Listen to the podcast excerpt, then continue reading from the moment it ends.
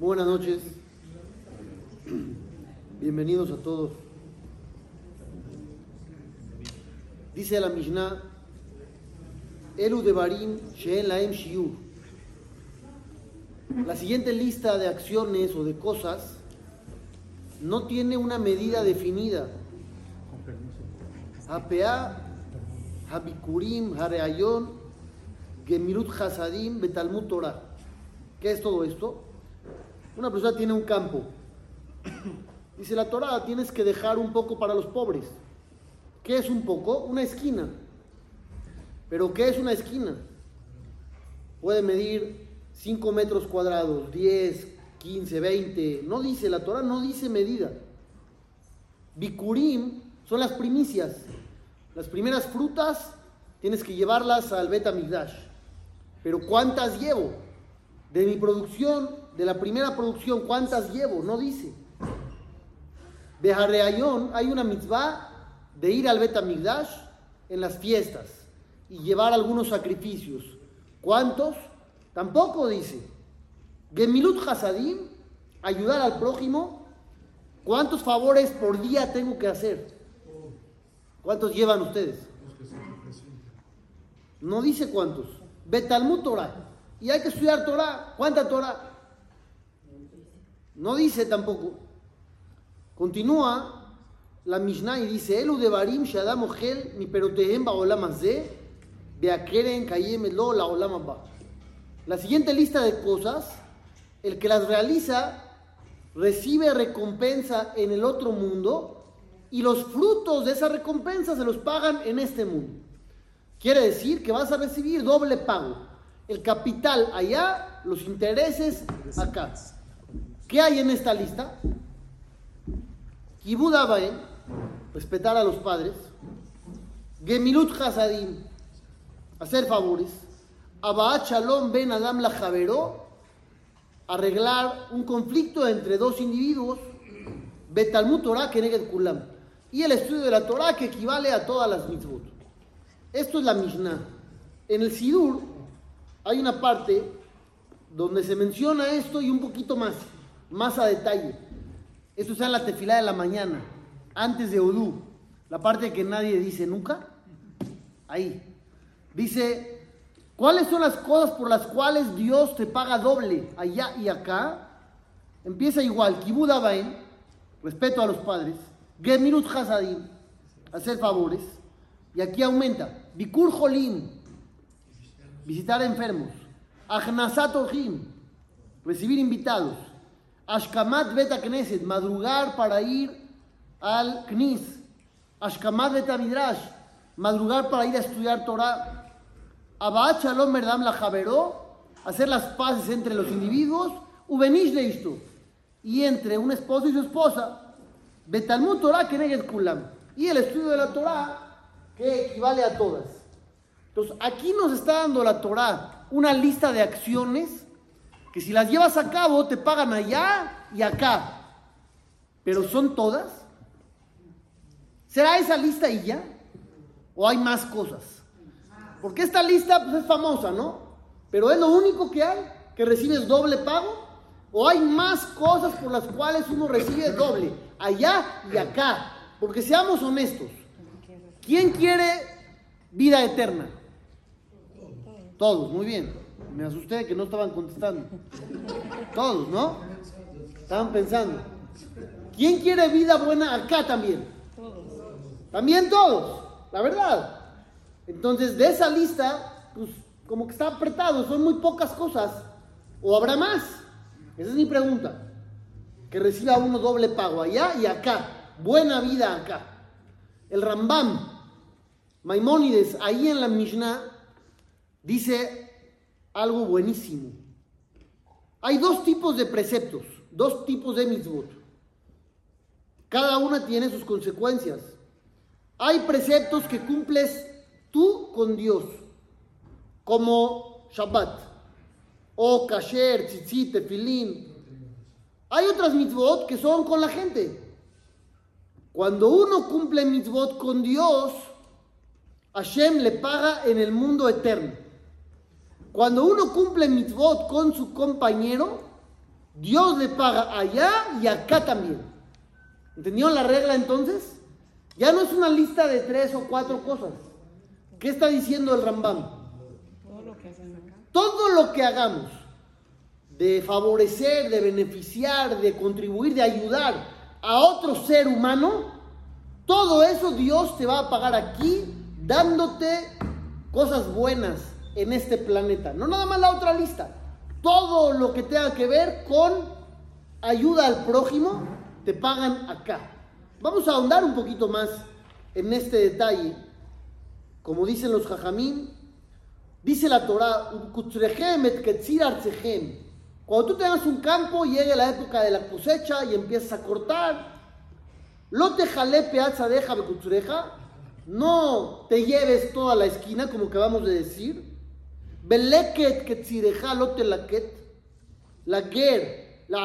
Ger tazobotam, ani Hashem elokejem. ¿Qué hay que darle al pobre y al necesitado? La esquina del campo, ¿qué más? Si algo se cayó hasta cierto límite, no, si se te cae todo el tractor, se lo das a los pobres, no, hasta cierto límite. Y si olvidaste algo, también se va para los necesitados. Dice Rashi, te viene a enseñar, todo aquel que da estas tres cosas a los pobres, le consideran como si construyó el Betamigdash y acercó sacrificios dentro de él. Es increíble lo que dice acá. Construir el Betamigdash es la meta de la humanidad, ¿no? Perdimos el primero, perdimos el segundo y todos los días rezamos tres veces al día. Etzemach David. Es la meta, traer al Mashiach con el Betamigdash de regreso. Dice acá, tú ayuda a alguien, te consideran como si construiste tú el Betamigdash y además llevaste ofrendas y sacrificios. ¿Cuántas de estas hemos tenido oportunidad de hacer? Y quizá por no conocer la importancia, las hemos dejado a un lado. ¿Algún favor? O siempre hemos dicho sí, cuando alguien nos ha pedido algo. O cuando hemos tenido la oportunidad de ayudar a alguien. ¿Siempre lo hemos hecho? O a veces sí, a veces no. No lo sé. Cada quien tendrá que responder. Dice en Masejet Abot de Rabbi Natán.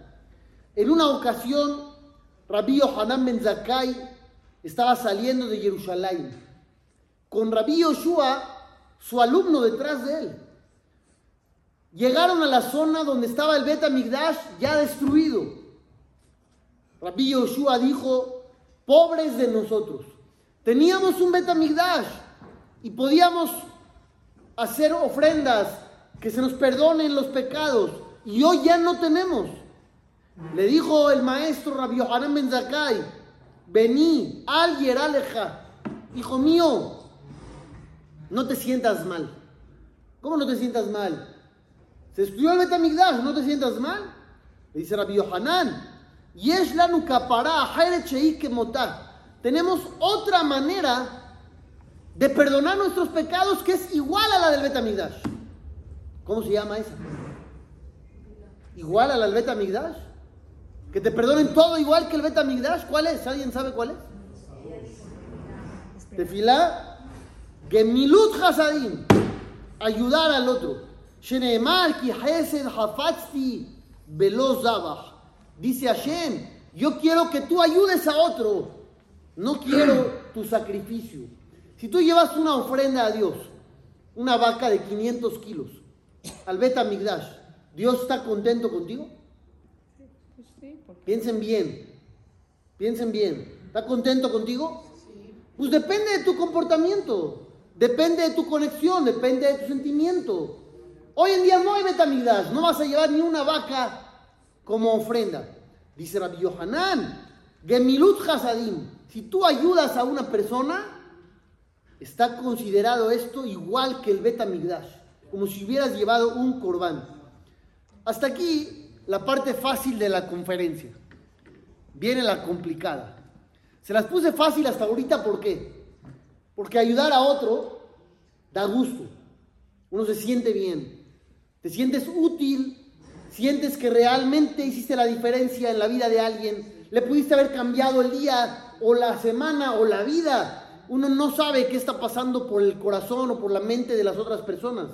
Hay gente que está sumamente deprimida o sumamente decaída o piensa que ya el mundo se cerró y llegas tú, lo ayudas, le echas la mano y le abres un nuevo panorama, entonces tú mismo te sientes bien. Y Dios te paga aquí y allá. Entonces, ¿qué más quieren? Por eso les dije, esta es la parte fácil de la plática de hoy. Ahora viene la complicada. Y se la saben todos. Y la dijo el rey David. Mia Ishe Hafetz Haim. ¿Quién es el hombre que quiere la vida? ¿Qué es querer la vida? ¿Qué quiere? ¿Qué quiere? ¿Vivir? ¿Así nada más vivir? ¿Vivir y ya? Ah, muy bien. Ohev Yamim Tov, dice el rey David. ¿Quién ama la vida y quiere vivir bien? Lirot Tov es vivir bien. ¿Quién quiere vivir bien? Ahí está la pregunta que todos nos hacemos. ¿Qué puedo hacer para vivir bien? ¿Qué puedo hacer para que Dios me conceda lo que yo quiero? Quiero vivir bien. David Amelech hizo esa pregunta, pero él la contestó. Netzor le merá. Cuida tu boca de hablar mal. Cállate la boca. Cierra la boca.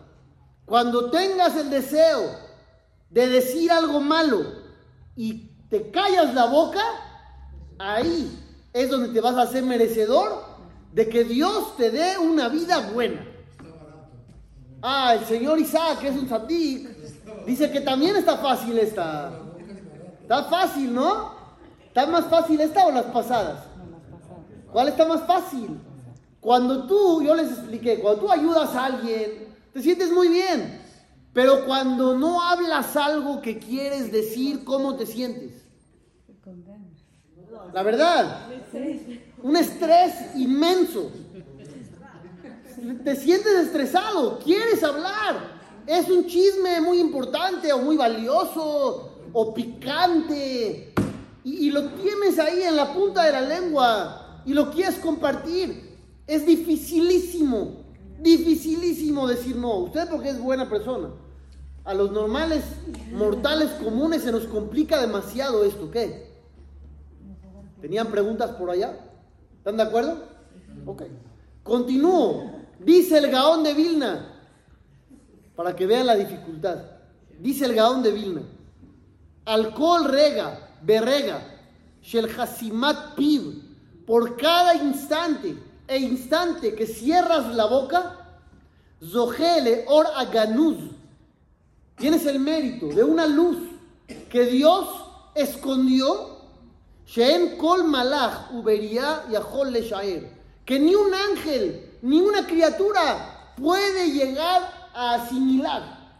Hay una luz que Dios creó que es una recompensa. La metáfora quizá es la luz. Hay una recompensa que Dios tiene guardada exclusivamente para aquellos que cierran la boca. Y dice el Gaón, ¿cuándo adquieres esta recompensa? Por cada instante e instante que te calles, vas a recibir esta recompensa. ¿Por qué dice por cada instante? Porque cada instante quieres volver. ¿Te callaste la boca? Pasan dos minutos y ¿qué dices? No, ya, le voy a decir. No, ya, le voy a contar. Bueno, ya, no puedo aguantar. Bueno, alguien, bueno, esto, bueno, el otro. Por eso dice aquí, por cada instante e instante que te calles la boca, vas a recibir una recompensa fantástica que ningún ángel puede imaginar. Ninguna criatura puede llegar a dar una idea de lo que es esta recompensa. Entonces, esta es la tercera.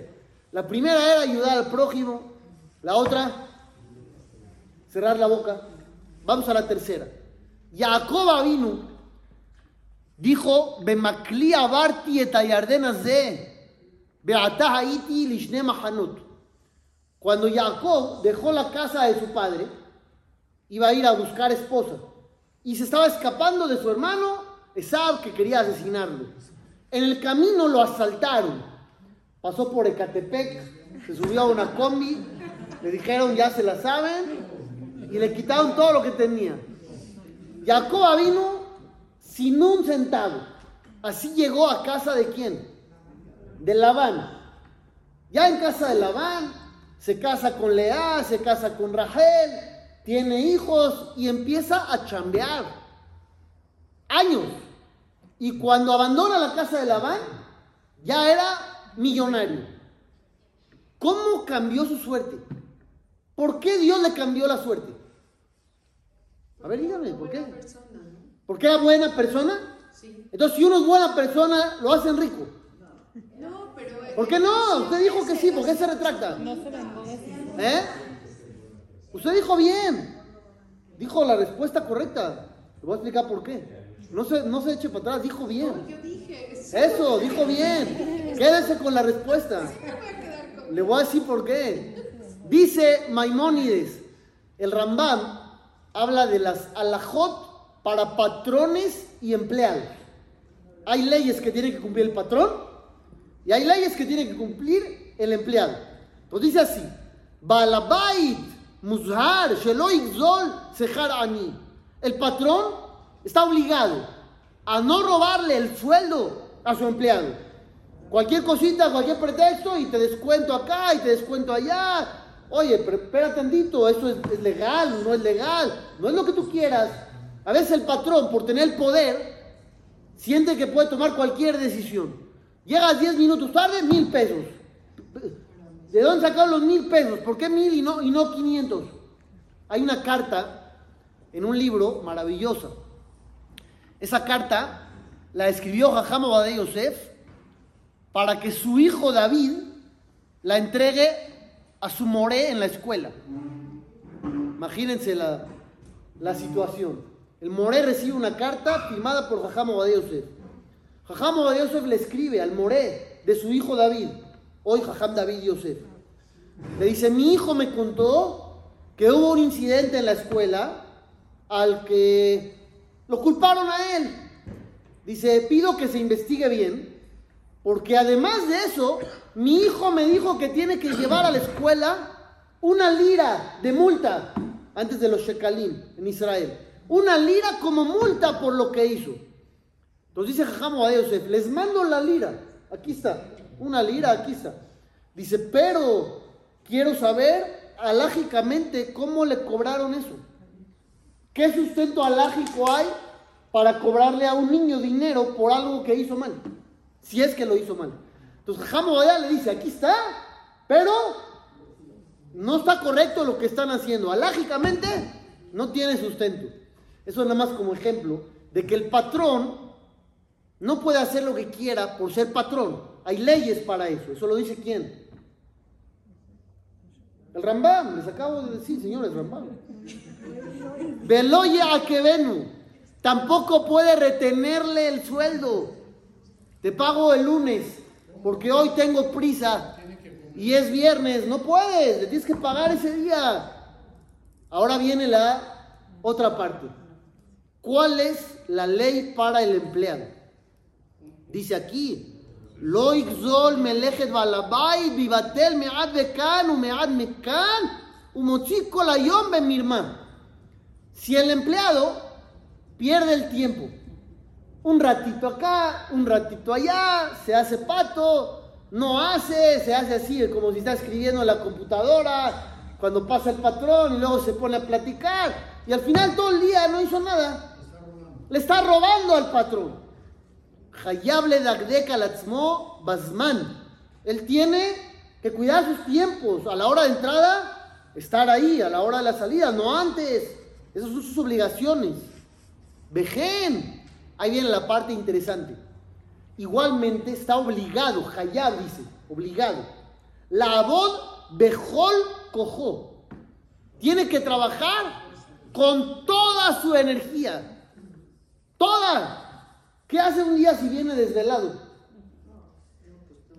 No se puede desvelar. ¿Entendieron cómo va? Si viene desvelado ya falló. La noche anterior tenía que haber dicho, señores, me tengo que ir porque mañana tengo que chambear y tengo que trabajar con toda la energía. Bejol cojo. Y aquí trae la prueba. Porque Jacob Tzadik Jacob el patriarca justo, Bejol cogía Bati et. Él dijo, trabajé con toda mi fuerza a su padre de ustedes. Esto se lo dijo a Lea y a Rachel. Trabajé con toda mi fuerza. Le fija Natal. Por eso Dios lo recompensó en este mundo. En este. Meod Meod. Como dice la Torah, que se enriqueció mucho, mucho. Entonces, ¿qué sale del Rambam? ¿Cuál es la conclusión? Que si alguien trabaja para el patrón con toda la energía, se hace rico. Pero no están convencidos. Yo los veo, medio, medio que no los convenció. No, tiene lógica esto. ¿Qué está pasando? ¿Qué? Por trabajar muy fuerte al patrón, Dios te va a dar riqueza. ¿Qué relación tiene una cosa con la otra? Que estás desquitando el pago que Entonces, por desquitar el sueldo, merece riqueza. Está escalando a otro nivel completamente diferente. Te pagaban, eres honrado, Hazaku Baruch, ¿ya? Por eso hay que darte riqueza. Por eso hay que darte riqueza. Por honrado. Segunda pregunta. ¿Riqueza es sinónimo de vida buena? No. No necesariamente.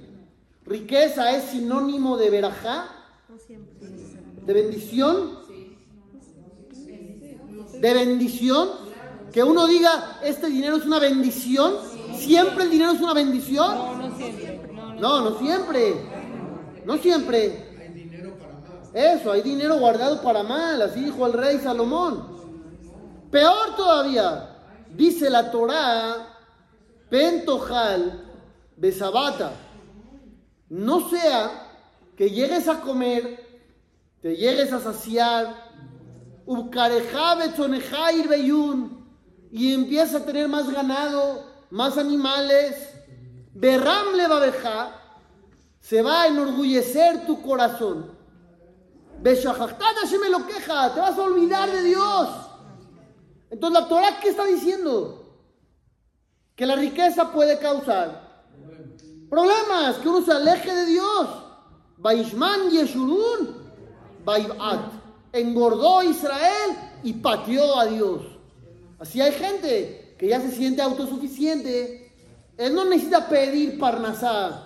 Gracias a Dios tiene para él sus nietos, sus bisnietos, ya, ya no necesita pedir.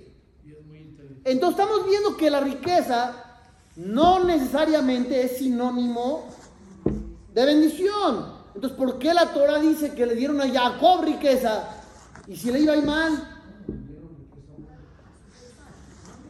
Entonces, real, real, real, depende de cada individuo. Si tú eres una buena persona, la riqueza es una bendición, porque la vas a usar para bien. Vas a ayudar gente. Es un recurso extra que no muchos tienen. Sin embargo, si hay una mala persona, lo va a alejar completamente de Dios. Ahora analicemos. Jacob el patriarca, ¿es buena persona? ¿Cómo saben? ¿Cómo saben que es buena persona? ¿Qué hechos? ¿Qué, qué dice la Torah que era buena persona? Después de todo lo que le hicieron, seguía ahí. Ahí está la respuesta. Él trabajó para el hombre más tramposo del planeta Tierra en esa época. Labán. Nada de Labán. Labán es blanco. Nada de blanco. El hombre más oscuro del mundo. Labán, la Torah dice que intentó robarle y engañar a Jacob cien veces. Hacer etmonim. Diez decenas. Cien veces. ¿Tú trabajarías con toda su fuerza para alguien así? No. No, no, no. Con toda la fuerza. Si el patrón es un ratero, engaña y transea, ¿tú harías lo que tienes que hacer o harías todo? Eso, haría uno lo que tiene que hacer y se va. No más. ¿Por qué trabajar con toda mi fuerza para alguien como este cuate, Labán, es lo peor que hay. Te quiere robar. Entonces aquí es lo que dice el Rambam. Gracias a que Jacob Avinu era tan extraordinariamente bueno que aún con un patrón tramposo de lo peor, él como empleado siguió trabajando con toda su fuerza, demostró que era una buena persona. Y entonces Dios dice, como tú eres buena persona, la riqueza no te va a perjudicar, te voy a dar más. ¿Entendieron? Entonces ahí está la clave. Uno quiere riqueza, ¿qué tiene que hacer? Ser buena persona, demostrarle a Dios, entre comillas, que la riqueza no te va a dañar. Porque quizá Dios te está cuidando y por eso no te manda riqueza. Porque sabe que va a salir contraproducente. Entonces tú demuéstrale a Dios que estás bien, que no te va a dañar, que no va a salir peor. Y Hashem entonces te va a dar recompensa en este mundo también. Dice la Torah, Dios te va a amar, te va a dar la promesa de tus padres, te va a bendecir, te va a aumentar a ti, a tus hijos, el grano de tu tierra, tus viñedos, tu aceite, tus animales. ¿Está bueno no? ¿Qué tal está? ¿A quién? ¿Qué hay que hacer para merecer esto? ¿Dónde está la primera parte de la historia? Yo les leí la segunda. Yo empecé a la mitad, adrede. Pero ¿cómo empieza la Torah? ¿A quién le van a dar todo esto? ¿Al que hace qué? Ahí va el, siguiente tip de la noche. Y será, ve allá, y será Ekev Tishmeun. ¿Qué es Ekev? Talón. Entonces vamos a traducir, señor Isaac. A ver, ayúdeme. Y será, si talón escuchan mis órdenes, les voy a dar verajá y promesa. ¿Qué es el talón? La palabra no cuadra en la oración. El que corre con el talón. Ah, perfecto. Llega Rashi y dice, si tú cumples los preceptos que la gente suele pisar con el talón, los que no consideran importantes, esos que la gente los desprecia, si tú haces esas cosas, las fáciles, las que parecen no tener importancia. Rashi dice, mitzvot kalot, mitzvot fáciles, un shakol, cualquier cosita de esas chiquitas que la gente no le pone importancia. Ahí Dios te va a bendecir al máximo nivel. Dice el Midrash, dijo David Amelech, Dios, tú nos entregaste 613 preceptos. Dentro de ellos hay unos muy complicados, hay unos muy fáciles. No me dan miedo los complicados, me dan miedo los fáciles. ¿Por? Porque como son tan fáciles, la gente no los toma en cuenta, los pisan. Y tú dijiste, hay una Mishnah en Abot que dice, vez de ir en mitzvah kalá, que bajamura. Cuida el precepto más, más, más ligero, como cuidas el más grave. Entonces dice David Amelech, lo grave no me preocupa. Normalmente lo grave uno lo cumple. ¿Alguien de ustedes aquí ha matado alguna vez? Si sí, váyase por favor. Haz de shalom, nadie, lo alenu. Es gravísimo. Pero vamos a una de las fáciles. Hablábamos antes de la Shonara. Ah, una frasecita por aquí, por allá. Son esas mitzvot que no parecen ser tan graves. ¿Qué pasa si dije algo? Igual es verdad. Así se escuda la gente. Es verdad. Me consta. Entonces ya uno habla, espérate tantito, lo desprecias, no, no se te hace grave. ¿Alguna vez dejaron de dormir después de haber dicho un, chisme? ¿Les quitó el sueño? ¿Estaban, estaban preocupados? Híjole, la regué. A veces sí. sí, ¿Ah, sí? ¿Sí, sí, les llegó a pasar? Ah, qué bueno, Qué bueno, es una buena señal. Dice el Midrash Rabá. En Akadosh Barujú no ten gedulale Adam, bedabar. Dios no le manda grandeza a alguien, sino hasta primero haberlo probado en algo chico. Otra vez, no en un desafío grande. Tú quieres que Dios te dé grandeza, te va a probar con algo pequeño, justo ahí.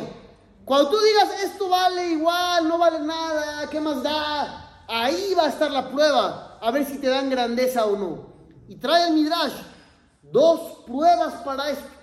David Amelech y Moshe Rabben. David Amelech, ¿a qué se dedicaba antes de ser rey? Era pastor. Muy bien, era pastor. ¿Qué hacía? Dice el Midrash. Lo primero que hacía era meter a todos los animales a un corral. Dejaba salir nada más a los pequeñitos para que puedan llegar a comer la hierba que está suave. Luego los metía. Sacaba a los ancianos que pueden comer un poco una hierba más fuerte. Los metía y luego sacaba a los jóvenes que pueden comer lo más duro. ¿Es algo espectacularmente increíble? Sí, está bonito. Sí, pero a lo mejor no se te ocurre. ¿Sí? Amar a Kadosh Barujú. Dijo Dios, si Él sabe cómo llevar y manejar al ganado, cada uno según su posibilidad y su fuerza, que venga y haga lo mismo con mi pueblo. Él va a ser el próximo rey. ¿Por esto lo escogieron? ¿Por saber cómo sacar a los animales a comer? Ya se hizo David Amelech. Así, díganselo a los candidatos de ahorita a ver qué quieren. Moshe Rabenu, dice el Midrash, lo mismo. Era pastor de su suegro Itro. De repente estaba en el desierto, se escapó un corderito, historia famosa. Moshe Rabenu corre detrás de él hasta que lo ve tomando agua de un manantial. Dice Moshe, lo haiti yodea, no sabía que corrías en busca de agua. No me imaginé eso. Estás cansado. Lo cargó, lo puso sobre sus hombros y se lo llevó.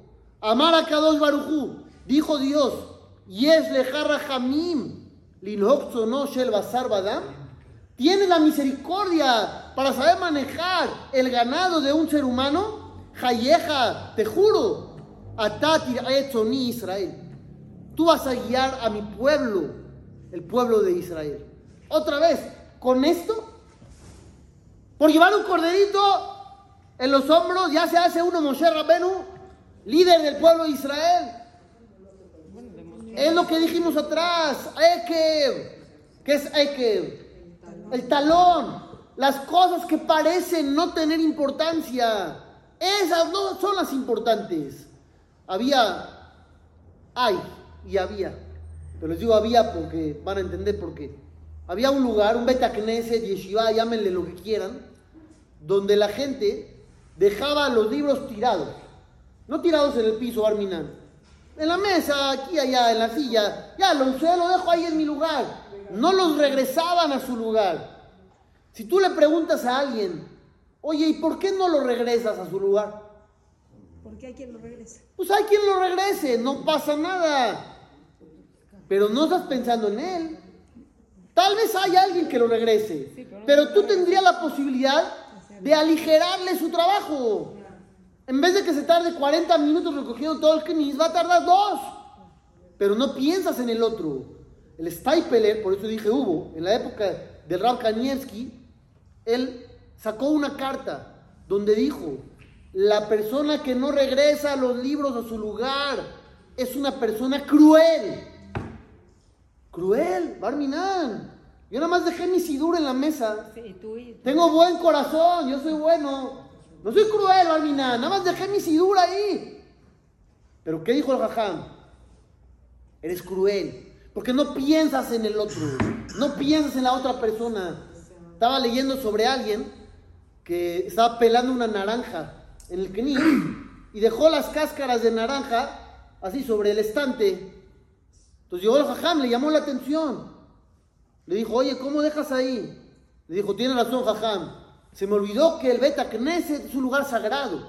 No hay que poner ahí eso. Le dijo, no, no, no, no. No te dije por el lugar sagrado. Te dije porque hay un encargado que viene a limpiar. ¿Por qué tiene que recoger tus cáscaras? ¿Entendieron el pensamiento? Va mucho más allá, mucho más arriba. Exacto, cosas chiquitas que uno no piensa que son importantes. Ahí está la verajá de Dios. ¿Y qué fue lo que prometió Hashem? Vida buena en dónde? Aquí, en este mundo, obviamente en el otro, pero también aquí. Entonces tenemos varias cosas que mencionamos, Baruch Hashem, que podemos hacer para tener recompensa en este planeta y tener una buena vida, Bezrat Hashem, para nosotros y nuestras familias, que siempre nos vaya bien, que tengamos verajá, que tengamos atzlajá, que tengamos besorotot. Amén. Rabbi Hananiah ben Omer,